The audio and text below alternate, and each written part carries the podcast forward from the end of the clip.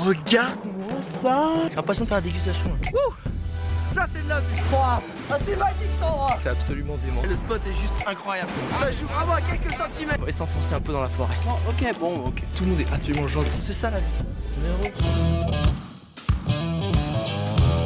Bonjour internautes et bienvenue dans ce nouvel épisode de Je t'emmène en voyage et aujourd'hui je t'emmène sur des chemins très connus, les chemins de Saint-Jacques de Compostelle qui a été parcouru par Pauline Wall qui vient de le parcourir de Strasbourg bah, jusqu'à Saint-Jacques de Compostelle et ces chemins dont on entend autant parler, j'avais vraiment envie d'en savoir plus et je suis très content de te recevoir aujourd'hui sur ce podcast Pauline. Bonjour, comment ça va?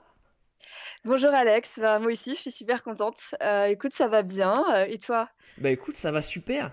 Euh, avant qu'on rentre dans le vif du sujet de ces chemins-là, euh, je voulais savoir, enfin je voulais pas savoir, enfin je voulais que tu te présentes un peu et que tu, m'expliques dans quelles surtout circonstances t'es parti faire ces chemins, de Saint-Jacques, qui va être très compliqué à, prononcer tout au long de ce podcast, j'ai l'impression.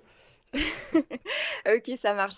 Alors, donc, euh, donc comme tu l'as dit, je m'appelle Pauline, j'ai 31 ans. Euh, en fait, j'ai j'ai eu un parcours de première de classe. euh, donc, euh, j'ai fait après mon bac, j'ai fait prépa, école de commerce.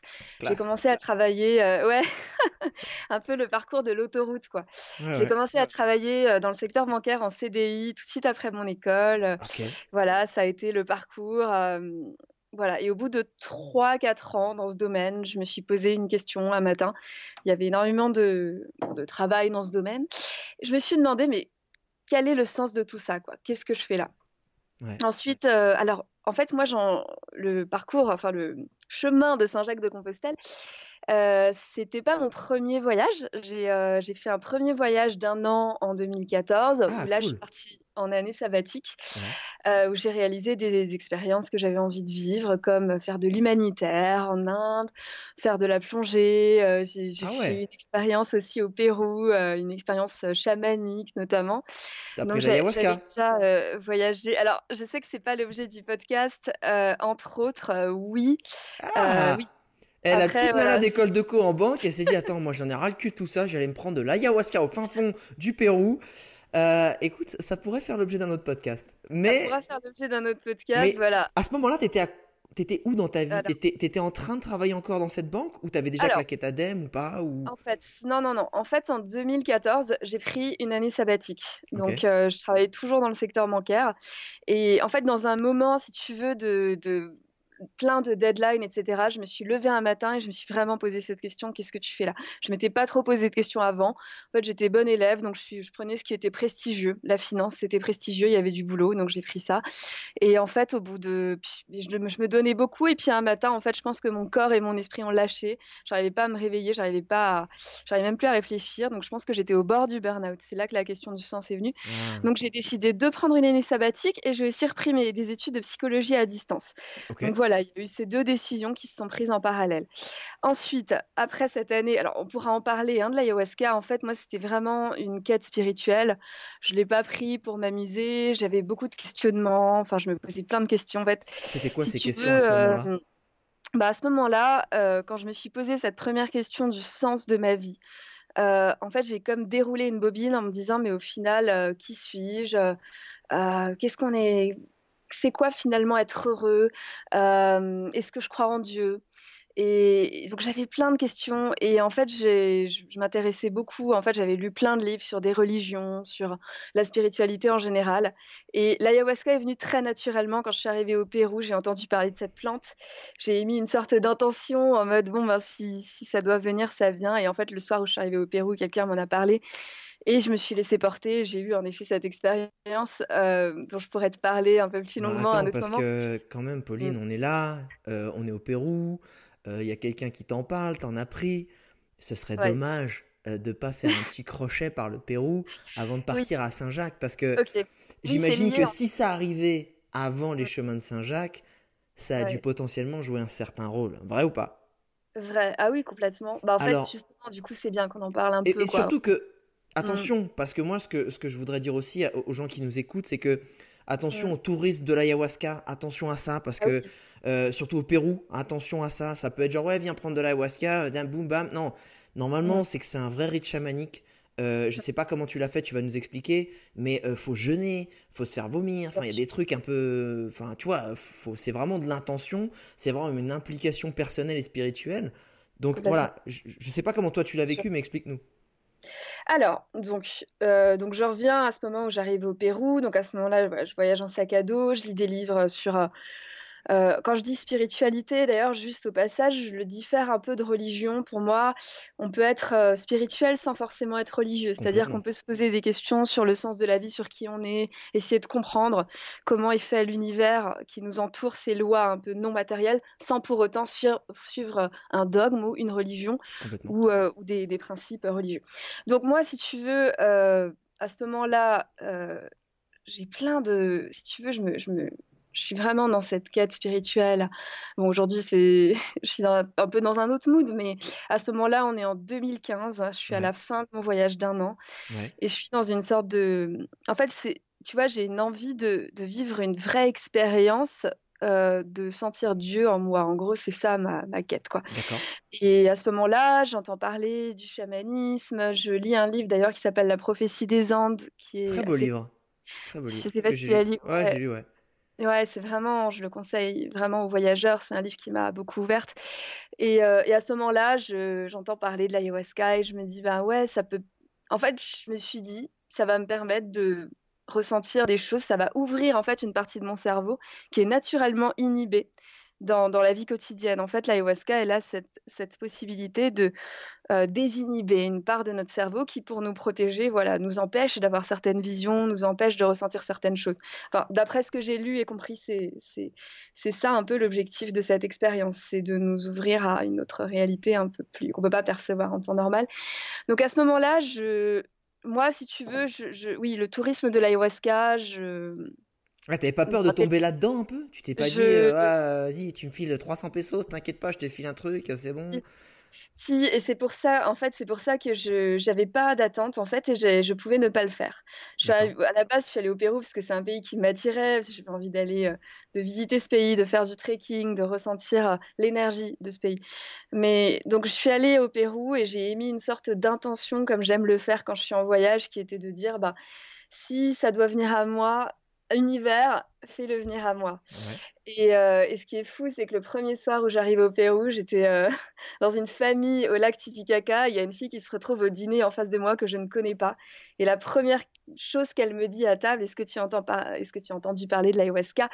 Moi, je connais un endroit génial. En fait, c'est euh, c'est un peu dans, dans la montagne où c'est fait d'une façon vraiment très respectueuse et avec des rituels et des chamans péruviens, etc. Donc, si ça te dit, on le fait.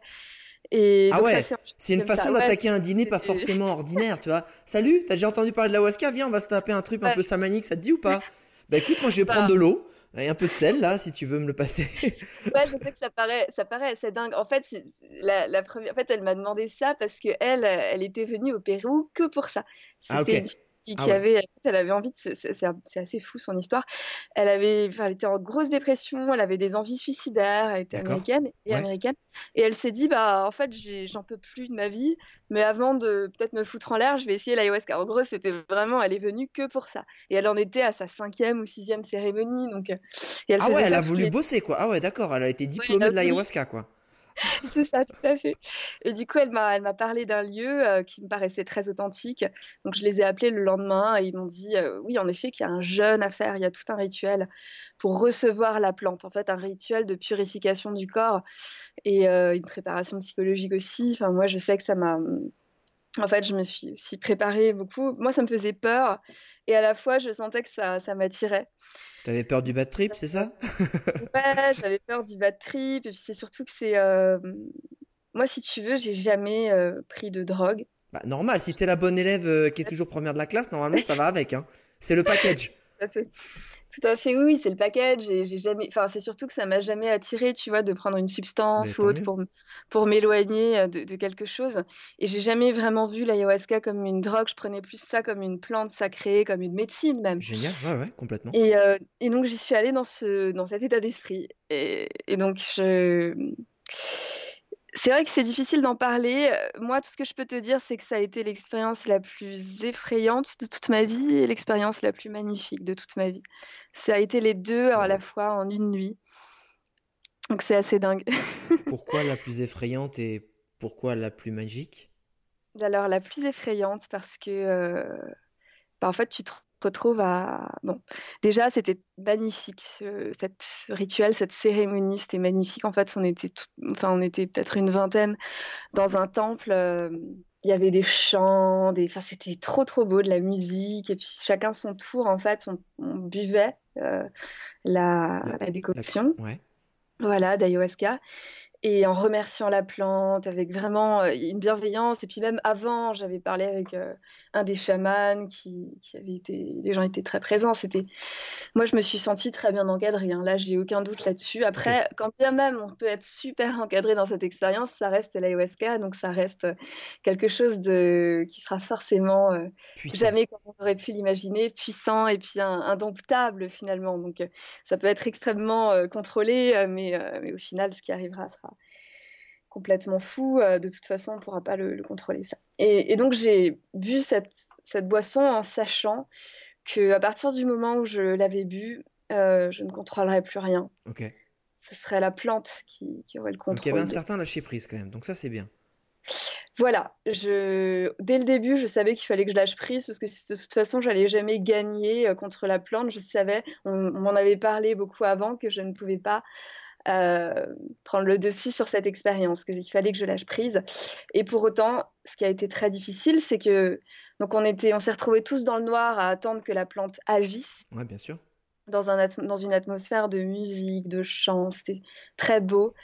Et là, j'ai compris, si tu veux, les premières minutes euh, que je maîtrisais plus rien en fait. Je sentais comme, tu vois, une énergie, une force qui était en moi, dans mon corps et qui était étrangère à moi. J'ai jamais eu ce sentiment à un autre moment dans ma vie en fait, que qu'il y avait quelque chose en moi qui ne m'appartenait pas. Et c'est hyper flippant et on a dû, on peut pas trop s'en rendre compte quand on l'a pas vécu parce que, en fait, c'est comme si euh, il y a une entité qui, qui ouais, qui possession.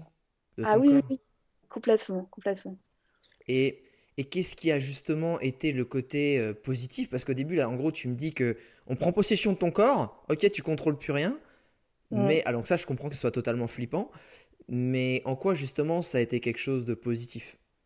Alors, en fait, donc le début a été je reviens juste sur ça, donc ça a été difficile parce que je sentais qu'en fait, il y avait quelque... je contrôlais plus rien, j'avais des visions en fait. Euh, donc je fermais les yeux, j'ouvrais les yeux, c'était les mêmes images. Euh, cool. Donc là, je me suis dit, c'est aussi c'est très. Ok, c'est parti là. très spécial, ouais. Bah, là, justement, en fait, si tu veux, j'ai eu un moment où, euh, où j'ai, je me suis dit, j'ai plus envie finalement, c'est trop. Ah merde. C'est trop pour moi. bah donc, euh, donc en fait, à un moment, c'était trop tard et j'avais envie presque d'arrêter le truc. Et en fait, je voyais des choses qui me faisaient super peur. Euh, et on l'appelle la, la, plante, enfin la liane de la mort, l'ayahuasca, parce qu'en fait, elle te, enfin, elle te montre les parts les plus sombres de toi-même et tes plus grandes peurs. Donc, moi, ça, ça a été vraiment, je pense, la peur de la mort que, que j'ai vécue parce que j'avais l'impression d'être en train de mourir. D'accord. Et au moment où euh, le moment le plus difficile où j'ai senti que vraiment là j'étais j'étais partie, enfin je, quittais euh, le monde matériel, je ne pouvais plus me raccrocher à quoi que ce soit de physique. C'est là en fait où a eu le où a eu vraiment lieu le lâcher prise en fait, où j'ai décidé, si tu veux, de limite de dire ok, euh, s'il faut mourir, je vais mourir. Et surtout, ah de, et c'est là en fait où je me suis ouverte à, à d'autres choses en fait. La partie que tu allais chercher finalement, c'est ça? Oui, complètement. Mais ça a nécessité de, traverser en fait cette euh, phase-là qui a été super difficile. À un moment, en fait, si tu veux, j'ai lâché et, j'ai, dans un moment, euh, c'est comme si je, en fait, je me laissais mourir, mais je laissais mourir la part de moi, c'est-à-dire la part de moi qui, qui, qui pas bien et qui allait pas bien et qui enfin l'ego et les et la peur en fait en fait je laissais aller la peur pour m'ouvrir à quelque chose de plus de plus vaste, hein, en fait, qui, qui, qui, je pense, j'ai envie de dire l'amour. Hein, enfin, ouais, carrément. La bienveillance universelle, l'espèce de, de, Dora un peu puissante, là, ok. Et euh, dans ce moment de, de lâcher prise totale, euh, bah là, ça a été euh, vraiment magnifique. là, j'ai senti que. T'as vu des licornes et des arcs-en-ciel, c'est ça c'est ça, presque, c'est presque ça. Bah, en fait, je l'ai vachement senti dans le corps. euh, Enfin, j'étais à la fois, j'étais plus vraiment dans mon corps et à la fois, enfin, je le sentais vraiment dans, dans mon cœur. Enfin, je me sentais bercée. J'avais l'impression que je baignais dans, dans de l'amour, quoi. Qu'on était, Ah ouais. j'avais l'impression de, de toucher un peu à, à cette. euh, Je sentais que tout était tellement précieux et, et, et magique. Enfin, que la, la vie était très. euh, à la fois très précieuse et à la fois. On était tous reliés comme par un fil transparent et, et je. J'étais dans une gratitude en fait d'être en vie, mais dans un remerciement. Enfin, je, je- juste une joie immense, quoi. Enfin, que j'ai jamais vraiment. Enfin, j'ai eu déjà des moments de, enfin, de joie dans, dans ma vie, mais c'était complètement. euh, C'était une, une dimension encore supérieure en fait. euh, Ça Voilà. traversait en fait, c'était de toute. Enfin, j'ai l'impression que c'est quelque chose qui te. C'était pas toi qui la produisais, c'était un- ça, ça rentrait en toi et ça, ça t'inondait en fait. C'est un peu ça le truc. J'étais baignée dedans. En fait, j'étais j'étais plus euh, Pauline euh, séparée des autres. J'étais euh, j'étais euh, en fait j'étais je faisais partie du tout et je sentais T'étais dans. Avatar. C'est ça. T'étais plugué à la matrice de la Terre. En fait, c'est ça. hein, je- Ouais, mais je vois ce que tu veux dire. Bah, en fait, j'étais vraiment ouais dans un état un état de ouais ressentir l'amour et sentir qu'en fait bah juste le fait d'être là c'était déjà parfait et euh, voilà et c'était donc là en fait ça s'est terminé comme ça en quelque chose de très fort très beau. Et ah, ça, ça a terminé sur quelque chose de beau. Est-ce que, euh, c'est une question bête, Ouais, euh, ça dure combien de temps euh, l'effet de l'ayahuasca Et surtout, est-ce que tu as conscience du temps ou pas du tout? Non non t'as aucune en fait ça le temps euh, ça a rien à voir avec le temps euh, réel moi j'avais l'impression d'avoir vécu euh, plusieurs jours limite quoi en fait le Ah vrai ouais temps de la plante elle agit je crois pendant 7-8 heures donc l'équivalent d'une nuit ok, C'est assez fort. hein. Ouais, la cérémonie commence. euh, Enfin, on a dû commencer la cérémonie vers 9h du soir, on a dû prendre la plante vers 10h, et en fait, ça, ça continue jusqu'à 5h du mat. Euh, et euh, ça dure toute une nuit, si tu veux. Donc, ça, d'ailleurs, c'est assez, ce qui est assez flippant. Enfin, d'ailleurs, il nous a- enfin, à la fois, c'est. Enfin, le chaman nous avait dit, en gros, euh, vous inquiétez pas, parce que, alors, une fois que vous l'avez pris, vous pouvez plus rien faire, c'est. c'est- Vous ne pourrez pas arrêter le truc.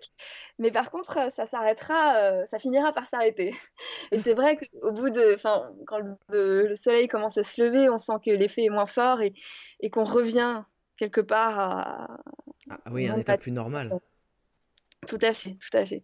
Donc voilà, j'ai, euh, au bout d'un moment, bah, je, bah, moi, j'ai, mis du temps à revenir. En fait, je, je pense que je suis vraiment revenue euh, au bout de plusieurs semaines, quoi, j'ai envie de te dire. Ah ouais. revenue complètement parce que les jours qui ont suivi, je me sentais encore complètement euh, un peu, tu vois, un peu désancrée, quoi. Ça a pris du temps pour que je me réancre et, et même pour que je digère tout ce qui s'était passé cette nuit-là, toutes les informations qu'il y avait eu.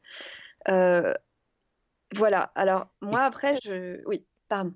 Non, non, je, je voulais juste savoir euh, comment cette expérience, justement, qui a été une des plus fortes ou peut-être la plus forte de toute ta vie, ça t'a amené à vi- vivre un autre, une autre expérience qui a été plus longue, qui était euh, juste sur, le, sur quelque chose de totalement naturel, même si l'ayahuasca c'est naturel, mais c'est sur les chemins de Saint-Jacques que j'arriverai toujours pas à prononcer jusqu'à la fin de ce podcast. comment ça t'a amené là? Ça a été quoi le lien? Ouais. Bah, justement. Alors, euh, pour finir sur l'ayahuasca, moi, je le conseille pas forcément à tout le monde. Enfin, je pense que. Et puis d'ailleurs, je pense qu'on n'a pas besoin de vivre ça pour ressentir. euh, certaines choses et pour se sentir connecté au, tout et pour comprendre peut-être d'autres choses euh, voilà au niveau spirituel ou autre. Je pense qu'on n'a vraiment pas besoin, je le précise parce que en fait aussi quand je disais que c'était une des expériences à la fois les plus effrayantes et les plus magnifiques, euh, je dirais pas pour autant que c'était euh, l'expérience la plus la plus importante. Enfin, c'était une expérience qui a il y a eu un avant-après, mais euh, ouais. mais le chemin ça a été aussi quelque chose de fort. En fait, c'est je peux pas voilà dire que enfin ça fait partie d'un tout voilà comme Ça se expérience. compare pas. Ouais, non, ça se compare pas. Voilà, c'est différent, tout à fait. En tout cas, euh, le lien, c'est que hum, je suis rentrée à Paris. ensuite, après cette expérience, c'était une de mes der- dernières expériences de voyage, l'ayahuasca. Et euh, je suis rentrée dans cet univers très dense, à prendre le métro et à retourner bosser dans le secteur bancaire. Ah Et là, Ah euh, ouais. ouais, Ah ouais, tu t'es imposé ça direct. Bonjour. Bah voilà, hier, euh, il y a deux semaines, je prenais de l'ayahuasca. ils sont où les ribes là? Comment ça se passe? Bah, il se trouve que le- ouais, la vie a fait que cette expérience, elle tombe à la fin du voyage. Au final, ça a été, c'est vrai que ça a été difficile à, à vivre. Alors, je suis revenue, j'ai euh, bon, tout de suite compris que je n'étais plus à ma place dans, mon travail. De toute façon, je voulais changer euh, de voie et tout. Et euh, j'ai continué à, avoir certains rituels pour me reconnecter à moi-même, à essayer de, comprendre. En fait, je, pense que c'est une quête et un désir de compréhension de comment est-ce que je, comment fonctionne l'univers, le monde, etc. Et l'idée de partir sur le chemin de Compostelle, elle est venue progressivement en 2000. euh, En fait, je- après, je vivais à Paris, si tu veux, j'ai tenu deux ans dans- de plus dans mon travail. Je savais que je voulais partir. Ah, quand Ouais, même Je Ah, c'est pas, c'est Après, pas deux semaines. Moi, je pensais que t'allais me dire deux semaines. Non, t'as tenu deux ans de plus. ouais. En fait, je pense que j'ai fait deux ans de plus pour plein de raisons. J'étais pas prête à quitter euh, direct. euh, ça a pris du temps en fait pour que je me dise je pars vraiment, Ouais, définitivement, parce que j'avais pas mal de peurs liées à l'argent, bien liées à, sûr. À construire en fait parce qu'à la base je m'étais dit je vais être psychologue. Donc en fait la psycho c'est cinq ans d'études. Donc je m'étais dit ben je continue d'étudier à distance la psycho et je garde ce boulot. Et puis je, je, je pars une fois que je, que je prends le, que je suis en M1 quoi au moins. Ouais, ouais. enfin j'avais un peu calculé ça. Donc c'est ça aussi qui m'a fait tenir. Et puis après j'avais une vie euh, à côté qui était assez riche aussi. Enfin j'avais pas mal de d'expériences euh, de à côté, je partais pas mal en week-end et tout, ça, ça allait. Et puis en voyage aussi, euh, encore, pendant les vacances, on va dire. Et, euh, et après, je, bon, au final, ça devenait insoutenable. En fait, je me sentais pas dans, je me sentais pas cohérente de rester dans ce travail. J'ai fini par quitter ce travail mi-2017 et euh, partir marcher sur le chemin. En fait, ce chemin, je savais, je savais qu'il y avait une dimension spirituelle. Je, je- j'en entendais parler. Alors, Alors, justement, oui, parce que moi, j'en entends parler depuis des années déjà du, Ouais. des chemins de Saint-Jacques. Est-ce que tu peux nous dire, et j'espère que tu as appris ta leçon, c'est qui ce Saint-Jacques? C'est qui ce mec? Qu'est-ce qu'il a fait? Pourquoi il est si connu? Pourquoi euh, le mec, il a marché là? C'est génial. Alors, en fait, c'est pas vraiment quelqu'un qui a marché. En fait, Saint Jacques, c'était un apôtre, euh, c'était un, un disciple, enfin, un disciple de, de Jésus-Christ. Donc le mec, et, déjà, euh, ok, il pèse. D'accord. Voilà, c'est pas, voilà, c'est- pas le, ouais, c'est pas le clampin qui débarque et qui a fait sa petite balade. D'accord, ok. Donc c'est un apôtre de Donc, c'était Jésus. un, un saint, voilà. Euh, et euh, quand il est mort, enfin, en fait, il est, il est mort et euh, son tombeau a été retrouvé par un ermite, en fait, qui, euh, il a eu un, enfin, c'est un ermite qui a suivi une étoile dans un champ. Ok. Et il a, enfin, l'étoile lui a indiqué où se trouvait, euh, si tu veux, le, le Le- corps de, Saint-Jacques de, de Saint-Jacques. Et euh, il a été, en- et Saint-Jacques a été enterré à, à Compostelle. Euh, donc Compostelle, euh, Saint-Jacques de Compostelle, si tu veux, Ouais, qui et on l'appelle Santiago en, en espagnol. Donc en fait, les gens à cette époque, notamment parce qu'il a été retrouvé, c'était en quelle année? C'était au Moyen Âge. Les gens, si tu veux, ils partaient de toute l'Europe pour aller sur le tombeau de Saint-Jacques de Compostelle. C'était euh, des gens plutôt chrétiens, enfin chrétiens, Ah. Bien et ouais. c'était un pèlerinage pour aller sur le tombeau de Saint-Jacques de Compostelle. Donc des gens de partout y allaient. Et au-delà de cette histoire-là, qui, bon, qui est importante euh, à connaître, avant même, euh, avant même l'histoire de Saint-Jacques, euh, il y a un point en Espagne qui se trouve 90 km après Saint-Jacques-de-Compostelle. C'est le point le plus à l'ouest de l'Espagne Ouais. et le point le plus à l'ouest aussi de l'Europe qui s'appelle le Cap Finistère. En fait, ce cap, au Cap Finistère, euh, au temps des Celtiques, les gens croyaient que euh, la Terre s'arrêtait à cet endroit-là parce que le soleil se couchait. Ils voyaient le soleil disparaître et, euh, et la Terre s'arrêter et ils se disaient que c'était la fin du monde. Mais La Terre réellement, était le plate. monde. Ah, la Terre est plate. Voilà, tout à fait, la Terre était plate. Donc en fait, tu avais des gens aussi qui, déjà bien avant, voilà, au temps des Celtiques, qui allaient de partout euh, en Europe.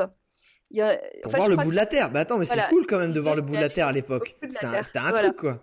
tout à fait. Donc, euh, donc si tu veux, ce chemin, en tout cas, marcher comme ça vers l'ouest, euh, il y, a- il y a quelque chose de très fort et ça a été emprunté depuis très longtemps finalement. En fait, je comprends mieux. C'est que les chemins de Saint-Jacques, c'est les chemins pour aller voir Saint-Jacques. C'est pas les chemins qui Ouais. appartiennent à Saint-Jacques ou qu'il a Oui. emprunté lui-même. Très tout bien. à fait. Tout à fait. ça c'est Voilà. clair. Est-ce que, Mm.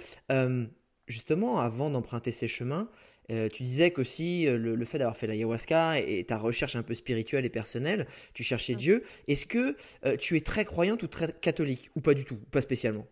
Bah moi, je suis, j'ai été baptisée, j'ai fait ma première communion, ma deuxième communion. Enfin, j'ai grandi dans un environnement catholique. Ensuite, je m'en suis éloignée à l'adolescence. Mhm. Euh, et en fait, au niveau, enfin, comme je te disais, en 2013-2014, je commençais, je commençais à me poser certaines questions, à lire certains livres, à Ouais. avoir certaines expériences, même à observer euh, que, euh, j'en sais rien, je pense à un truc, je le vois apparaître, ou euh, des synchronicités, si tu veux. Et Ouais. je commençais à me dire, ouais, il y a peut-être Il y a un peut-être truc, quelque il y a un mec de- au-dessus qui se passe, qui fait voilà. des trucs. On sait pas ce que c'est, mais voilà.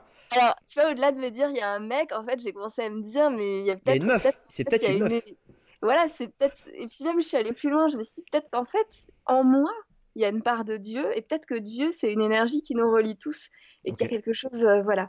Donc, j'ai commencé à me questionner, et euh, à ce moment-là, je, hon- honnêtement, je ne suis pas revenue vers la religion. Au- Aujourd'hui, je ne m'estime pas forcément catholique. Ouais. Euh, pour autant, je trouve qu'il y a, il y a plein de choses que je trouve très belles. J'ai lu euh, un peu la Bible, les, évangiles. J'aime bien, j'aime bien aller dans des églises, mais je me sens pas. euh, En fait, ce qui me. C'est pas ça. qui- En tout cas, c'est pas ça qui t'a motivé à faire ce Non. chemin. Parce que c'était un peu Alors, ça ma voilà. question. C'était, c'était plus que ça. Qu'est-ce qui t'a motivé? Pourquoi t'as choisi ce chemin-là? En fait, j'ai choisi ce chemin-là parce que euh, j'avais besoin, si tu veux, de. J'avais envie de vivre une expérience euh, qui était de partir d'un point A, aller à un point B et de voir ce qui se passe entre les deux. En fait, je voulais euh, expérimenter, si tu veux, la vie, les synchronicités, les rencontres. Je voulais voir. Alors, j'avais déjà voyagé au long cours, comme je t'avais dit, j'avais fait de l'humanitaire en Inde, j'avais, bon, il y a l'expérience au Pérou, il y a plusieurs expériences, mais j'aimais bien l'idée de marcher avec un sac à dos, euh, donc euh, De façon point itinérante. Ouais, de façon itinérante, en fait. voilà, complètement. Et, de, pou- et puis aussi, en fait, j'ai compris que je pouvais partir de là où j'avais grandi, en Alsace. Parce que tu peux partir d'Alsace pour faire le chemin. Je suis partie de, de, de ma maison, de la maison où j'ai grandi en Alsace, en fait. La classe. Donc- Salut maman. Euh, bah, je reviens bah, plus tard, en fait. hein. Je, là, je pars. Je vais me balader. Ouais. Puis je reviens dans deux ans. J'avais idée, tout à fait, ouais, de partir. Voilà, et puis je savais que c'était un chemin fréquenté aussi. J'avais envie de rencontrer des gens. Euh, je savais que c'était plutôt safe, que y avait, c'était suffisamment tracé pour que je me dise, je vais m'ouvrir à plein de choses. J'aurais même pas à me prendre la tête euh, de là où je vais. Enfin, si tu veux. Parfois, quand tu voyages en long- au long cours, tu, tu prévois, tu passes du temps à planifier ta prochaine, etc. Là, tu as juste à marcher, si tu veux. Tu as des auberges partout. T'as même des, tu peux même euh, rien réserver, comme je l'ai fait à un moment, et puis te faire héberger chez. Enfin, si tu veux te laisser t'ouvrir au fait de te faire éventuellement même inviter chez des gens si, si ça arrive. ou- Ça se fait bien là-bas? Ça se fait bien sur le chemin? Ça, ouais, ça dépend. Alors, en fait, en Espagne, pas tant que ça, parce que t'as des auberges à 5 euros et voilà, Ah je ouais. pense que les Espagnols, ils en ont un peu marre. Ceux qui sont sur le chemin, ils en ont un peu marre parce qu'ils voient tellement de pèlerins. Mais en France, il y a certains, ouais, je suis passée dans certains villages où on m'a invité euh, et, ça, et ça se fait, ouais. En fait, ça dépend des coins. Je pense que. T'a- T'avais quoi comme. euh, parce que je trouve ça vachement intéressant de se dire euh, ok, t'es pas une trekkeuse professionnelle, euh, t'as pas fait de, de- de- d'exploration, de, voyage itinérant ou de trek en autonomie. Du coup, toi, t'as pris quoi euh, pour te balader sur les chemins de Saint-Jacques? Et je l'ai bien dit cette fois, hein, t'as vu? Oui, oui, oui. Bravo. Ouais, j'ai pris, euh, j'avais un sac à dos très léger. Euh, quand tu disais t'as pris quoi, tu parles du Ouais, sac en fait? exactement. Qu'est-ce que t'avais? Parce que, par exemple, t'avais pas de. Je sais pas, est-ce que t'avais un duvet, tente, réchaud, Ouais. nourriture Ou est-ce que justement, tous les jours, tu dormais dans une petite auberge? Alors, en fait, moi au début, je suis partie avec une tente que j'ai lâchée en cours de route euh, parce que je me suis rendu compte que euh, ça m'allait pas finalement. En fait, j'avais, j'étais vachement flippée dans ma tente en pleine forêt. En fait, j'avais, j'avais tellement, j'avais tellement peur qu'il m'arrive un truc si je plantais ma tente au bord d'une route, tu vois, de me faire agresser ou autre, que je que je m'étais, enfin, j'étais allée au, au milieu d'une forêt. Au final, je m'étais perdue un peu dans la forêt. Et puis j'avais entendu des animaux la nuit. Enfin, je me suis rendu compte que c'était finalement pas mon truc. J'avais eu super froid. Ok. Et en fait, au bout de quelques temps, je me suis dit finalement, euh, c'est. Et puis aussi, ça peut, ça, ça a son poids en fait, réchauffante. euh, Ah bah oui. j'ai, euh, j'ai décidé après de la lâcher, euh, de lâcher. euh, donc j'avais juste mon sac à dos, j'avais un sac de couchage, quelques habits. Et en fait, je suis partie avec 11 kilos et au bout d'un moment, j'étais arrivée à 5 kg 5, donc j'avais vraiment plus grand chose. 5 kg 5. Alors là, là tu m'intéresses. Qu'est-ce qu'il y avait dans ton sac quand il y avait que 5 kg 5 Là, on est bien là. Ok, là on est pas mal, ouais. Ben en gros, euh, j'avais ma tenue du jour. Qui, se- qui qui se composait de quoi? Qui se, Comment c'était la petite J'avais mon pantalon de rando, mes chaussures de marche. euh, un... Alors après, j'avais trois couches. J'avais mon t-shirt euh, en mérino, Yes. un, un t-shirt manche longue mérino aussi, plus un, euh, un truc polaire au-dessus euh, à Ok. tirette, Ouais. une petite écharpe euh, et mon, mon sac à dos. Et ça, c'était ma tenue du jour, si tu veux. Ok. Ensuite, dans le sac, tu avais un sac de couchage, euh, tu avais des sous-vêtements pour, euh, on va dire, 3-4 jours. Ouais. Tu avais deux t-shirts en plus. Donc, euh, un pour euh, le jour qui suit et un pour la nuit.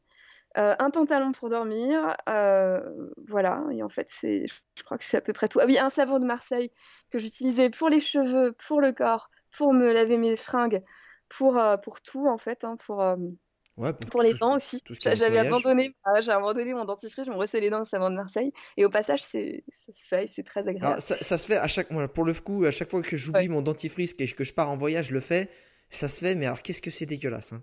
ça Ça paraît dégueulasse, mais après, je m'y suis habituée. ah, et moi je crois que ça lave, euh, ça lave mieux que, que- ah, je sais ah bah là c'est sûr que ça lave hein, ça lave tout hein. Je- parce que ça m'arrive souvent d'oublier mon dentifrice et c'est à chaque fois je suis à- oh non puis je frotte ma brosse à dents contre le savon c'est pas agréable Euh, mais mais comme quoi on peut encore alléger et faire ça Voilà, donc après, si tu veux, voilà, j'avais pas grand-chose en fait dans le sac. Donc, Et après, j'avais une, j'avais une bouteille d'eau que je remplissais euh, que à 50 centilitres pour pas avoir le poids euh, de l'eau. Parce que je me suis rendu compte après que finalement, tu pouvais la re-remplir. euh, déjà dans des cimetières, tu peux remplir ton eau, même si c'est un peu gore.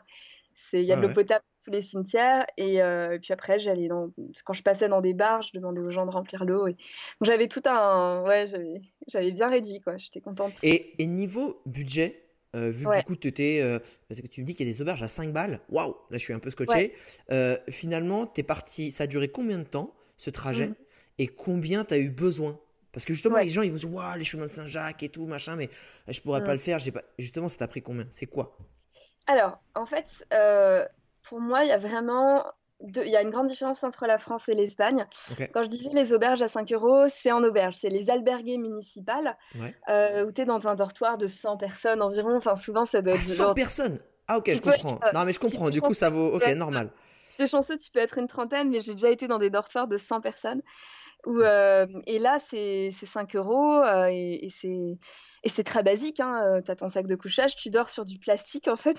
Ça D'accord. doit- ça va être tout pour éviter les finesses de lit, ils font des matelas en plastique. Enfin, c'est, il y a du plastique qui entoure, si tu veux, le, le matelas. Ouais. Donc c'est très sommaire, mais ça fait l'affaire. Moi, j'ai fait que ça quand j'étais en Espagne et ça allait très bien. Bon, j'ai, dû me prendre de temps en temps euh, une petite chambre sympa euh, à 15 euros. euh, Waouh euh, voilà, mais globalement, j'ai fait ça et c'était sympa. Et puis en plus, j'étais en basse saison, donc on n'était pas vraiment 100, mais c'était des dortoirs qui pouvaient contenir jusqu'à 100 personnes. En France, euh, c'est plutôt. euh, en fait, le dortoir, donc c'est plus des dortoirs de où t'es une dizaine, voire même 6. Là, c'est plutôt dans les 15 euros le dortoir. Le problème en France, donc ça, ça reste correct. Le problème en France, c'est que parfois, ils t'obligent à prendre la demi-pension. Tu vois, t'as, Ah, j'ai trouvé que c'était plus difficile. Tu vois, la demi-pension, donc ils t'obligent à prendre repas du soir et petit-déj. Et là, ça devient. Moi, ce qui m'a embêté, c'est que tu as, des endroits où, euh, certains endroits en France où ouais, tu t'es obligé de prendre ce truc-là. Et parfois, ça se négocie. Mais, euh, mais, c'est mieux d'avoir. tu... d'habitude tu voulais manger ailleurs en fait? C'est plus ça? Ouais, tu trouvais ça Alors, plus sympa? l'idéal, ce que je faisais en Espagne et ce que je faisais un maximum en France, c'est que j'achetais euh, des trucs, des œufs, des, des pâtes, des légumes. Ah, Et je me faisais à manger et je cuisinais. Donc, tu vois, ça n'a rien à voir niveau budget. forcément. Voilà. C'est... En fait, tu peux t'en sortir vraiment pour pas cher, du coup, surtout en Espagne. En France, c'est un peu plus cher, mais ça reste correct. Euh, je dirais en budget. euh, En fait, moi, je crois. Enfin, j'avais fait mon calcul. J'ai dépensé, en fait, en quatre mois. Moi, j'ai pris le temps. Je suis partie euh, de Strasbourg. J'ai euh, marché parfois de 5 km. Et certains jours, j'ai même pas marché, tu vois Ah, quand j'étais Bon, je marchais globalement tous les jours, mais je me suis permis aussi à un moment de m'arrêter quelque part pendant 10 jours pour garder une auberge parce que j'étais fatiguée. Donc, Ouais, j'ai pris pris le temps. T'as pris le temps, Voilà. t'as mis 4 mois et ça t'a coûté combien? Et en 4 mois, ça m'a coûté, en fait, ça m'a coûté quand même, euh, je crois que c'était 2800 net. Parce que euh, je me suis fait aussi un peu plaisir en France. Tu vois, par exemple, je suis allée dormir euh, dans, dans une auberge au Mont-Saint-Odile en Alsace qui devait coûter euh, 60, euh, 60 euros. Donc il y a eu quelques petits Ça trucs va, comme ça ça. reste. euh, ça fait genre six- En 600, fait- 700 euros par mois. Ouais, Euh, ouais. C'est même pas le prix d'un loyer. Enfin, c'est à peu près le prix d'un loyer. euh, Donc, sauf Ouais. que là, t'es nourri, logé, etc. Avec, avec ce budget-là. Donc, en gros, en fonction ça revient en se faisant plaisir et sans trop regarder à la dépense, en le truc Mm. un peu basique, c'est à peu près en fonction d'une- du temps que ça va te prendre, 700 Mm. euros par mois sur le chemin Ouais. de Saint-Jacques. C'est à peu près ça. Sachant que c'est moins cher du côté Mm. espagnol. C'est ça. Voilà, tout à fait. En fait, en Espagne, euh, tu peux, tu peux compter euh, 15-20 euros par jour, je pense. Et en France, c'est plutôt du 30, quoi. Enfin, plutôt du d'accord. 25-30. Ok, Globalement. Euh, ce qui va m'intéresser maintenant, c'est euh, les- si, si tu devais présenter euh, les résultats de recherche scientifiques et psychologiques de l'évolution de comment tu t'es senti à l'intérieur, de ton Ouais. évolution émotionnelle sur Ouais, les ouais. chemins de Saint-Jacques en partant de Strasbourg en arrivant à Compostelle, tu devais présenter cette étude émotionnelle, comment ça se, ça dirait quoi? Alors, euh, bah, en fait, au début, quand je suis partie, je suis partie d'Alsace. Euh, pour te faire un peu un petit élément de contexte, je marchais toute seule, donc il n'y avait aucun pèlerin, euh, et des journées entières. Et je, je me sentais terriblement euh, seule. En fait, Ouais. si tu veux, j'ai toutes les, en fait, tout, tout ce que j'avais peut-être mis de côté au niveau émotionnel, mes pensées, je l'avais, ça, ça me, ça me, ça me retombait en pleine face pendant, pendant que je marchais. J'avais beaucoup de mal à gérer ça. J'avais des, plein de, tu vois, des pensées. euh, j'allais quitter mon appart, j'allais quitter mon travail. Et je me disais, mais qu'est-ce que tu vas faire après le chemin? Qu'est-ce que tu vas faire de ta vie? Est-ce que tu vas aller au bout? Il y avait quand même 2300 km, donc tu vois, j'ai plein de pensées dans ce genre-là. Et puis je me sentais euh, émotionnellement assez euh, instable, j'avoue. Euh, et bon, après, j'ai eu des moments très sympas. Enfin, tu vois, c'était en. Au, dé- au début, c'était compliqué. Il y avait de la l'armichette qui, qui se lâchait de temps en temps sur le chemin au début, Ouais. quoi. Complètement, et puis des moments d'anxiété, des moments... euh, parce qu'à un moment, j'avais décidé d'arrêter, j'en avais marre en fait de réserver les logements, donc je m'étais fait un moment, un petit trip de rien réserver, de partir sans savoir ce qui allait se passer. Et ça a été à la fois euh, assez magique, j'ai eu des expériences super, et à la fois, je me suis rendu compte aussi que euh, ça m'occupait trop l'esprit, de pas savoir où je dormais le soir, et après, j'ai, un peu ajusté. Donc au début, ça a été difficile, euh, et en fait, je pense que si je devais faire une étude et que ça devait faire une courbe, c'est clair que ça a été dans une augmentation, euh, si tu veux, constante, et puis après une stabilisation à un niveau euh, assez haut. Enfin, en fait, si tu veux, à- Qu'est-ce qu'a fait, fait que, effectivement, au début, c'était euh, ça fait ressortir un peu ça, bah, tout ce qui était un peu enfoui, un peu planqué à droite à gauche, et qui à un moment, t'as commencé à te sentir mieux. Qu'est-ce qui s'est passé? C'était un peu comme l'ayahuasca, t'as, t'as lâché prise? Qu'est-ce qui s'est passé? Ouais, en fait, j'ai, euh, pour moi, les- le- la marche comme ça en sac à dos toute seule, enfin, pendant le début du chemin, ça a été une, une façon de d'apprendre à faire face et à accueillir mes émotions. Et du coup, j'ai pris Ah. ça, si tu veux, j'ai pris cette expérience comme une expérience presque méditative. Euh, tu vois, de me dire, euh, ok, je marche, euh, comment je me sens? Checker à l'intérieur. Ensuite, ah tiens, là, tu sens de la tristesse, pourquoi? Faire face au truc, pleurer s'il y a besoin de pleurer, crier s'il y a besoin de crier, enfin, tu vois, vraiment exprimer tout ce qu'il y a à exprimer. Et après, ça n'a pas été facile, mais au fur et à mesure, je me suis un peu améliorée dans, ma gestion des émotions. Et je pense que euh, même mes pensées, tu vois, j'apprenais plus à faire le tri, de, même, tu vois, de décider de lâcher une pensée euh, qui me servait pas, qui était parasite, des ruminations. Donc ça a été, si tu veux, pour moi, ça a été un peu une expérience comme ça. Et je pense que ce qui s'est passé aussi, c'est que mon corps aussi commençait à être, euh, tu vois, quand tu marches, tu fais du sport tous les jours, je me sentais bien dans mon corps, euh, je me sentais euh, l'esprit plus libre à force de travailler un peu les émotions. Et puis aussi, euh, j'ai, bon, j'ai eu, après je te dis ça, mais en même temps, j'ai eu un moment très down quand je suis arrivée euh, à la fin en France. J'ai eu un moment de lassitude du chemin aussi. À un moment, j'en avais marre de marcher. J'en avais marre de me lever tous les matins. Il y avait des matins, j'avais juste envie de regarder la télé toute une journée, tu vois, euh, euh, en buvant un chocolat chaud. Et je pouvais pas le faire. Et à un moment, j'en avais ras-le-bol de marcher aussi. D'accord. Donc, euh, il y a eu une petite euh, baisse à un moment. Et, euh, et après, second souffle, quand je suis arrivée en Espagne, là, ça allait beaucoup mieux. En fait, j'ai vraiment compris, euh, et ça, d'ailleurs, j'ai, pas mal écrit là-dessus sur, ma, sur mon blog, que le Ton bonheur blog qui s'appelle? Across the world, Across the World, à travers le monde à en français. travers les mondes. Voilà. Ah, The Worlds, ok. Ouais. Across the World. J'ai pas encore créé le site internet. Pour Ah. l'instant, c'est une page Facebook, une page Instagram et une page YouTube. D'accord. Donc je vais, je vais le créer là, c'est sur ma to-do list. Euh, mais oui, ça veut dire à travers les mondes. Et je l'avais créé quand j'étais partie dans mon premier voyage en 2014. Enfin, je l'avais créé en rentrant du voyage. J'avais commencé à partager des vidéos puisque j'aime bien aussi interviewer des gens. Euh, et euh, et j'ai pas mal partagé sur, euh, tu vois, sur Mais je mettrai internaute, comme à chaque fois, je mets les liens dans la description du podcast. Donc si ça t'intéresse, tu pourras cliquer directement dessus. C'est plus facile. Oui, super. Oui, c'est simple. Donc je disais, j'ai vraiment euh, compris que euh, le, et je l'ai compris encore plus en marchant seule. Parce que quand tu voyages, tu peux toujours. Enfin, quand tu voyages, en fait, en fait, c'est un voyage le chemin. Mais je veux dire, quand j'ai fait mon voyage au long cours, euh, le premier voyage, j'avais fait des expériences, euh, etc. J'avais, j'avais déjà, enfin, je me rendais déjà compte à quel point le, mes émotions, elles pouvaient être, elles pouvaient bouger, etc. Enfin, je- que voya- voyage, voyager, c'est pas forcément, t'es pas toujours heureux, quoi. Enfin, t'es pas toujours en Bien mode sûr. Quand tu voyages. Je m'en étais déjà rendu compte. Ce que je veux dire par là, c'est qu'en marchant seul, euh, ça m'a encore plus sauté aux yeux que le bonheur est transportable et qu'on transporte avec nous sur notre sac à dos nos états d'âme. J'ai vraiment pris conscience encore plus de ça. Et c'est pour ça que. Tu veux dire euh, qu'en gros, euh, le bonheur, on, on l'a toujours avec nous, il est toujours accessible, mais en même temps, les ruminations et le malheur, on le prend aussi avec, en fait, c'est ça? Tout à fait. En fait, que le bonheur et le malheur sont, sont transportables. Donc partout où on va, on va, euh, c'est comme un sac à dos. On, on- on peut très bien être sur une plage paradisiaque et être terriblement vide et triste, tout comme Bien être dans le métro bondé et être euh, hyper joyeux à l'intérieur et calme et serein. Et... Donc ce que je veux dire par là, c'est que à partir du moment où j'ai compris ça, euh, bah, j'ai compris aussi que c'était du coup à moi de de chaque jour de, de travailler pour mieux gérer mes émotions, pour augmenter mon niveau, si tu veux, de ma petite lumière intérieure, si tu veux, ma petite flamme, de, de bien m'en occuper en fait. Et, euh, et je me suis perfectionnée là-dedans. euh, Puis après, il y avait aussi des, des- des super rencontres.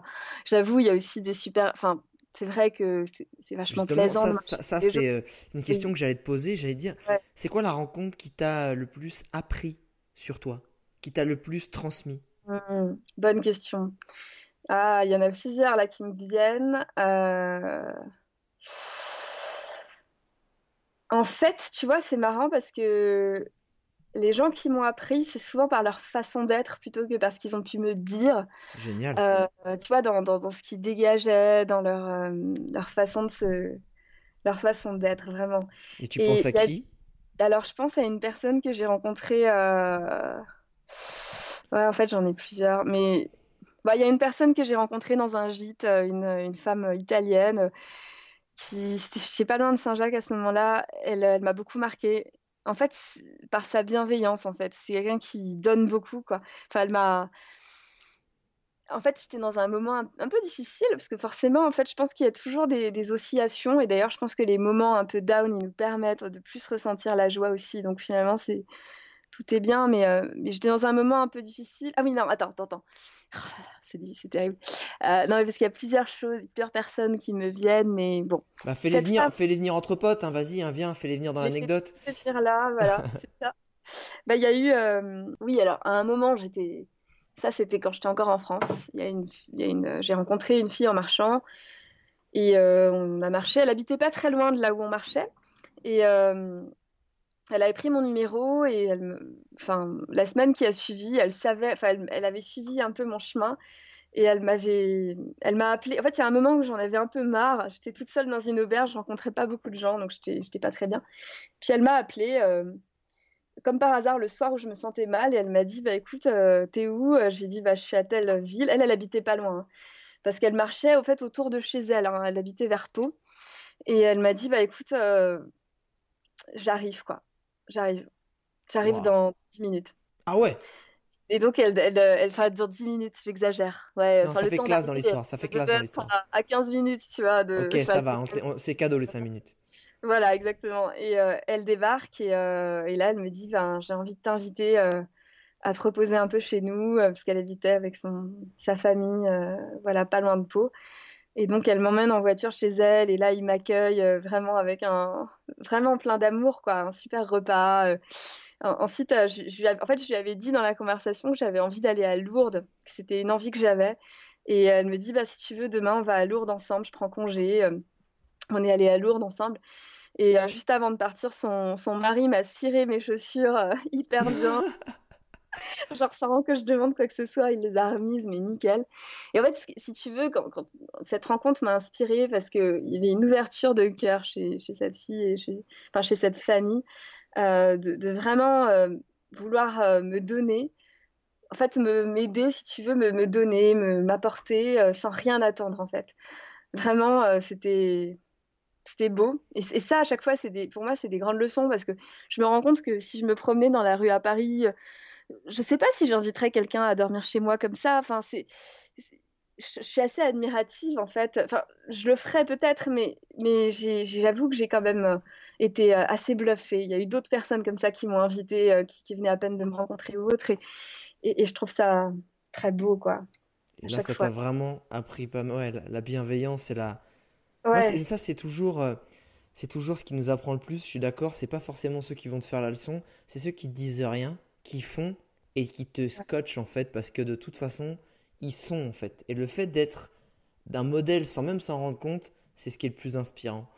Euh, moi, ouais. je voulais aussi te poser une autre question sur les rencontres. C'est, c'est laquelle mmh. qui t'a le plus ému? Mmh. Il y a eu plusieurs personnes qui m'ont ému. Mais il y a une personne qui m'a ému que j'ai rencontrée à Saint-Jacques-de-Compostelle. D'ailleurs, elle est dans mon, dans mon film. Parce que... Qui s'appelle? Elle s'appelle euh, Barbara. Non, le film le film, ah oui, le film s'appelle Chemin de vie avec S, virgule, marcher vers son essentiel. Voilà. Qui est disponible sur et, Alors, il est euh, en cours de projection et de diffusion. En fait, c'est un film euh, que j'ai, pour la petite histoire, je ne souhaitais, enfin, j'avais pas prévu. C'est même pas que je souhaitais pas, je n'avais pas prévu de faire de film. J'avais juste prévu de faire des interviews pour les poster sur ma page Facebook Across the World.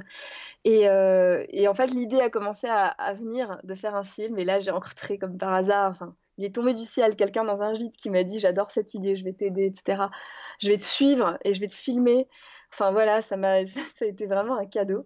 Et il se trouve qu'il était très bon en vidéo et, euh, au final donc j'ai fait un film où c'est des interviews sur des pèlerins je leur demande pourquoi ils marchent et ce que le chemin leur apporte.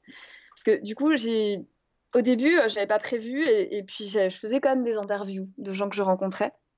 Et puis j'en ai fait un peu plus par la suite quand j'ai eu l'idée du film. Donc il, a, il, est sur ma page Facebook, il y a le, la bande-annonce du film et il y a toutes les dates de projection. En fait, j'organise euh, des, des, projections à Paris et euh, il est diffusé dans des festivals aussi de voyage et euh, voilà. Et pas encore créé de Donc DVD. là, on sait. Ça, c'est bon. Et, et, après, je pense que je créerai un lien aussi sur ma page, mais pour l'instant, il est en cours de diffusion. Donc, c'est les projections physiques et, et, au moins, si on, si on veut te rencontrer, te poser des questions en direct, c'est l'avantage. Mais je veux en revenir à cette Barbara, justement. Ouais, bien sûr. Cette oui. Barbara. Pourquoi elle t'a ému Pourquoi c'est elle qui t'a le plus ému Alors, en fait, c'est drôle parce que, comme par hasard, le moment. Enfin, si tu veux, y a... cette émotion a été captée dans le film, ce que je trouve absolument magique, parce que quand je l'ai. Enfin, en fait, je l'ai rencontrée quand je suis arrivée à Saint-Jacques-de-Compostelle. Euh, déjà, dans ses yeux, je voyais une certaine sensibilité. Euh, cette fille, elle est partie marcher parce qu'elle n'arrivait pas à être seule avec elle-même mais vraiment, enfin, elle avait tout le temps besoin de compagnie, elle avait tout le temps besoin qu'il y ait quelqu'un, elle était en coloc, elle était, voilà. Et euh, elle est partie marcher pour apprendre à gérer sa solitude.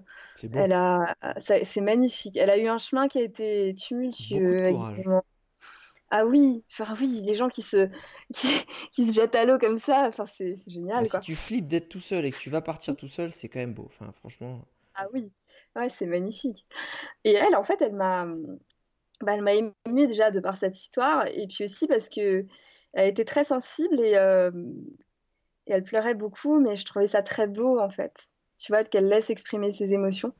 Et quand je lui ai demandé, euh, quand je lui ai demandé s'il pouvait la filmer, ça s'est fait très spontanément, comme je le fais avec les gens que j'interviewe, enfin dans le sens où il n'y avait pas, tu sais, j'avais un tout tout petit appareil, voilà, c'était même pas du gros matos. Et je lui ai demandé euh, qu'est-ce que ça t'a apporté le chemin, et, là elle s'est mise à pleurer quoi, et elle m'a dit ben ce que ça m'a apporté, c'est euh, ça m'a libéré de moi-même, de mes peurs et de moi-même. Wow.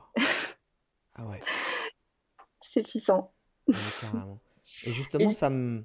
Ouais. Si je, je, je, me permets de te couper, mais ça m'amène à, à, une question ouais. qui, qui, est importante. Si, si justement, par malheur, euh, on devait effacer tous les souvenirs que tu avais de, de, cette expérience des chemins de Saint-Jacques de Compostelle, mais qu'on t'autorisait à garder trois leçons que tu as tirées de cette expérience, bah, la première chose qui me vient, c'est vraiment de. Comment dire? Alors, ça, c'est. Ouais, ce qui me vient, la première chose, c'est d'accueillir, en fait, et d'accepter ce qui se passe. Ce qui, ce qui, d'accepter ce qui se passe dans mon quotidien, ce qui se passe dans ma vie. Parce que je suis partie sur le chemin avec beaucoup de colère, un, une sorte de ras-le-bol, tu vois, une, une, sorte de refus et de non-acceptation du monde dans lequel je vivais, tu vois, de se dire, bah, c'est tout bête, mais le fait de devoir travailler dur pour, euh, pour gagner sa vie, enfin, tout, tout, ça me révoltait. Et, euh, et le chemin, euh, ça m'a permis quand même, je pense, de laisser aller une partie de cette colère et d'apprendre à accepter et accueillir plus ce qui allait se passer. Tu vois, c'est tout con, mais par exemple, quand je me suis retrouvée sur le chemin, je me suis retrouvée parfois à marcher trois jours de suite sous la pluie.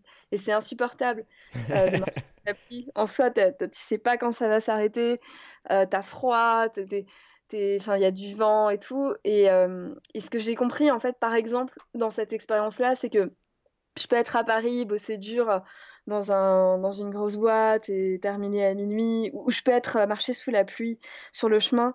Au final, il y a des choses qui vont, qui vont, que je vais rencontrer dans mon quotidien que je pourrais pas euh, enlever, comme, enlever comme ça, que je devrais accepter en fait et faire face. Je devrais y faire face pour euh, passer à autre chose. Et, donc, c'est vraiment d'accueillir et d'accepter ce qui, ce qui arrive.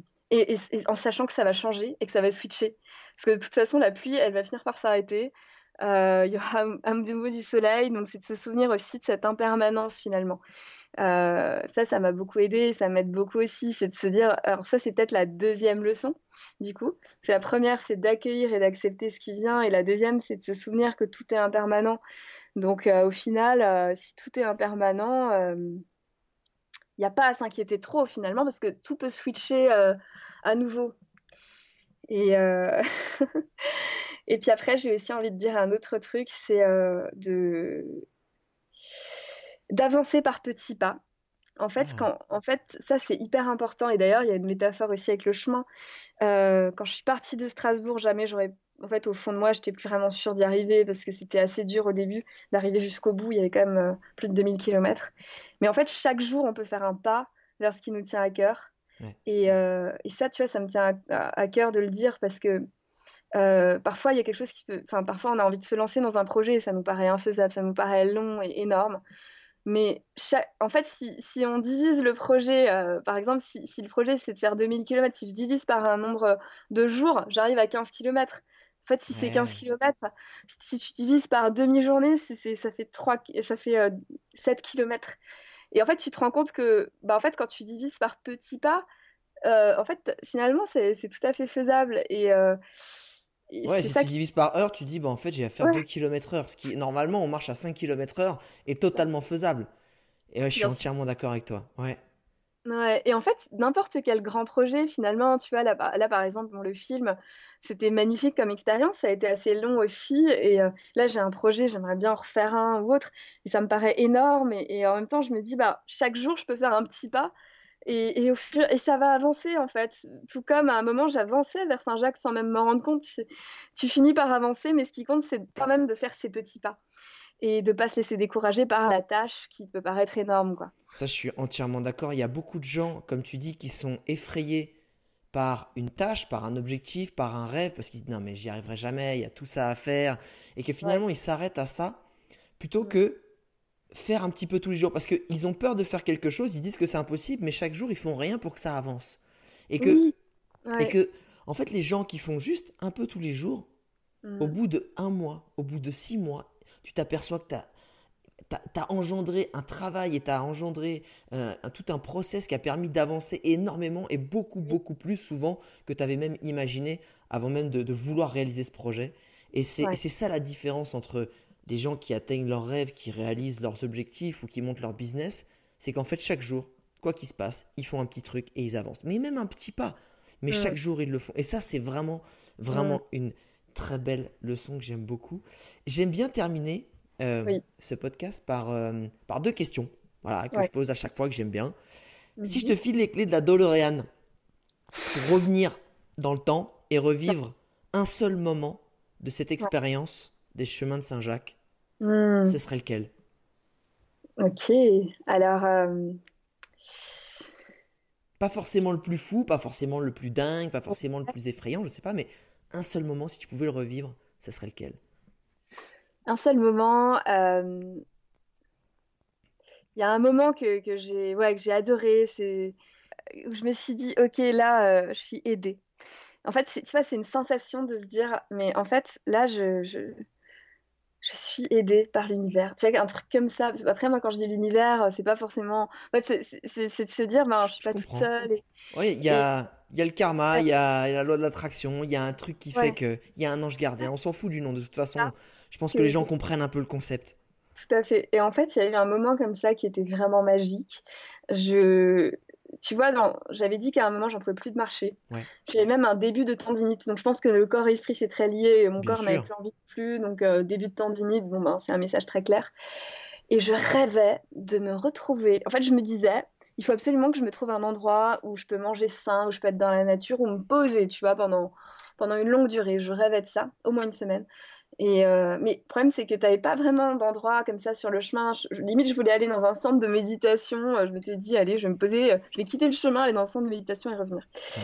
Mais bon, il se trouve que, hum, bon, voilà, j'ai pensé à ça. Je, je le visualisais, cet endroit. Je visualisais la nature, je visualisais des gens bienveillants, de la bonne nourriture. Parce que aussi, euh, j'avais, enfin, j'en avais marre de manger du- des, des sandwichs. Je mangeais beaucoup de sandwichs, de pain et j'avais mal au ventre à bout d'un moment et je voulais manger un truc hyper sain. Donc, je visualisais ça. Et, euh, et alors ça, c'est absolument fou. En fait, j'avais un ami pèlerin qui marchait, euh, il était deux jours après moi. Et parfois, il m'envoyait des SMS en disant faut que tu ailles là-bas ou autre. Et là, il m'avait envoyé un SMS en me disant euh, 7 km après Eos, donc c'est une ville, tu as un endroit mais génial, en la nature, machin. Et j'avais à peine lu, son SMS. Enfin, je m'étais dit c'est cool, mais bon, ça va encore être une auberge où tu restes une nuit et tu repars. Mais bon, et en fait, euh, tu avais un panneau à droite qui indiquait l'endroit, donc 7 km après cette ville, et moi je marchais. Et pile à l'endroit du panneau, je croise en sens inverse un pèlerin, qui... parce qu'il y a des gens qui, qui, une fois arrivés à Saint-Jacques, qui repartent à pied chez eux. hein, c'est Ah ouais, d'accord, cool. ouais. Donc lui, c'était un pèlerin. Je croise un pèlerin pile à l'endroit où- du panneau qui marchait en sens inverse. Et là, il me dit, euh, au fait, euh, là, tu vois la flèche, euh, il y a un endroit qui s'appelle le Chalet du Bonheur, je te conseille vraiment d'y aller. Donc deuxième, euh, Ah ouais, là tu t'es dit, ok, là c'est c'est plus un signal, là c'est un truc, c'est une flèche clignotante. là, il faut que j'y aille, quoi. C'est absolument dingue. Donc je prends, il y avait une petite, euh, un petit chemin à prendre qui menait dans, dans cet endroit. Donc, je prends ce chemin. Et là, j'arrive. Et en fait, tout ce que j'avais imaginé, visualisé, c'était c'était ça.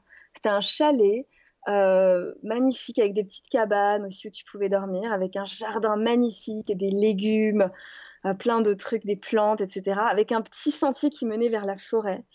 Un endroit mais magnifique. Euh, et euh, c'était ce que j'avais visualisé. Et j'arrive, je me pose et je me dis, non mais là, oh, merci, c'est, enfin, je vais rester là au moins deux jours. Et, et là, il y a la personne qui, personne, une personne m'accueille et me dit, au fait, on, garde le chalet euh, du, couple qui est en vacances en ce moment, sauf que malheureusement, on ne peut pas rester. Ils, ils veulent prolonger leurs vacances de, d'une semaine. Est-ce que tu pourrais rester euh, pour garder cet endroit pendant euh, une semaine Mais non. Ah non. et, euh, et là, je la regarde et J'ai fait, non. ok, euh, ouais, c'est deux, c'est deux flèches clignotantes là qui sont en train de se Ah, passer. Oui, oui, je vais rester. Voilà. Dis-moi que t'es là, resté, on est d'accord. Oui, je suis restée. D'accord. c'était magique, quoi. C'était parce que c'était tout ce que je voulais. Enfin, c'était juste génial. J'allais récupérer les légumes, si tu veux, dans le jardin. Je les cuisinais. Je me faisais mes petites tisanes. Enfin, moi, j'adorais aussi ça. Et puis, c'était un endroit hyper, euh, enfin, vraiment très, très beau, très inspirant, avec plein de livres. Oh, Enfin, c'était magnique, quoi. Ouais, tout ce que un- t'avais imaginé. Incroyable. Ouais, c'est la sensation, tu vas te sentir qu'il y a eu une réponse à, à une, à un appel, à une vibration. La à force de l'intention, la loi de l'attraction, incroyable. Ah là, c'est c'est le parfait exemple. Vraiment incroyable. Euh, dernière question. Oui. Si tu devais résumer euh, Mm. cette expérience en une phrase de ta création, une punchline ou, ou- ou une citation, ce serait Ouais. laquelle?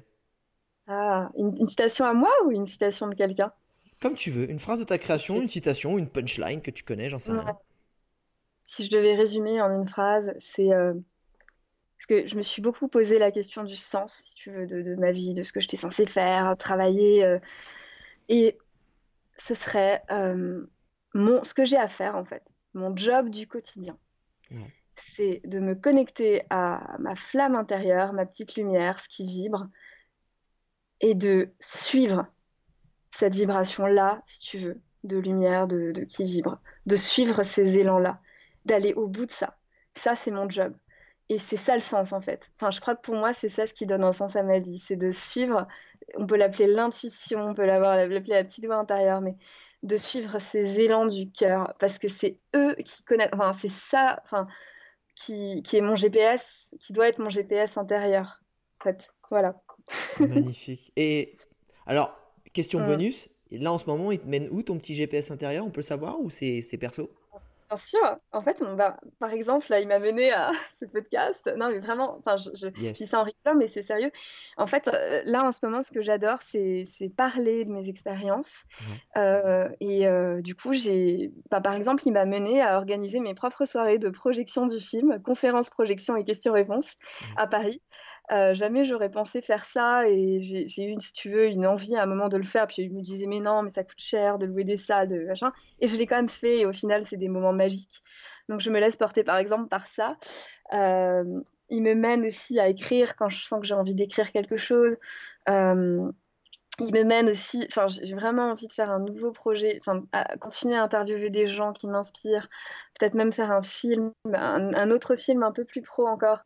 Donc voilà où, ça me mène. Et euh, ouais, et eh ben, c'est Je, sens qu'il faut que je continue à, suivre eh ça. Ben, fonce, et... Eh ben, fonce, Pauline. Franchement, euh, merci Merci, merci beaucoup, Pauline, pour, euh, pour avoir partagé euh, cette expérience avec nous. C'est double expérience parce que j'ai fait un petit crochet vers l'ayahuasca euh, et c'est gentil d'avoir pris le temps de nous raconter tout ça. Je pense que tu vas en inspirer plus d'un parce que c'est vraiment un chemin qui est très connu et, encore une fois, pour les gens cathos et les non cathos, pour les gens qui ont juste qui sont en quête de sens et qui n'ont pas envie forcément de partir à l'autre bout du monde et qui ont envie de garder un bilan carbone très sain, contrairement à moi, et je vous encourage. Faites ce que je dis, pas ce que je fais, évidemment. Mais. Foncez. Euh, j'espère que cette, euh, tes conseils et psychologiques et pratiques, parce que tu as aussi montré comment, comment c'était possible, euh, ça va en aider plus d'un. Internaute, avant de partir, il y a toujours un truc qu'on adore, c'est quand tu nous fais des dédicaces en story. que ce soit, la dernière fois, on nous a fait une dédicace dans une moissonneuse batteuse en Australie, et franchement, cela a été magique. on nous a fait une dans un trek au mm. Pérou. Enfin, continuez, ça fait super plaisir de voir que ça vous touche, que ça vous plaît, que ça vous nourrit et partagez-le autour de vous. Euh, c'est toujours un plaisir de partager ces aventures. Euh, Pauline, je te remercie beaucoup. Encore une fois, je mets tous les liens euh, qu'il faut dans la description du podcast et je te dis, bah, suis ton instinct et à bientôt. Merci beaucoup Alex, c'était un plaisir. À bientôt.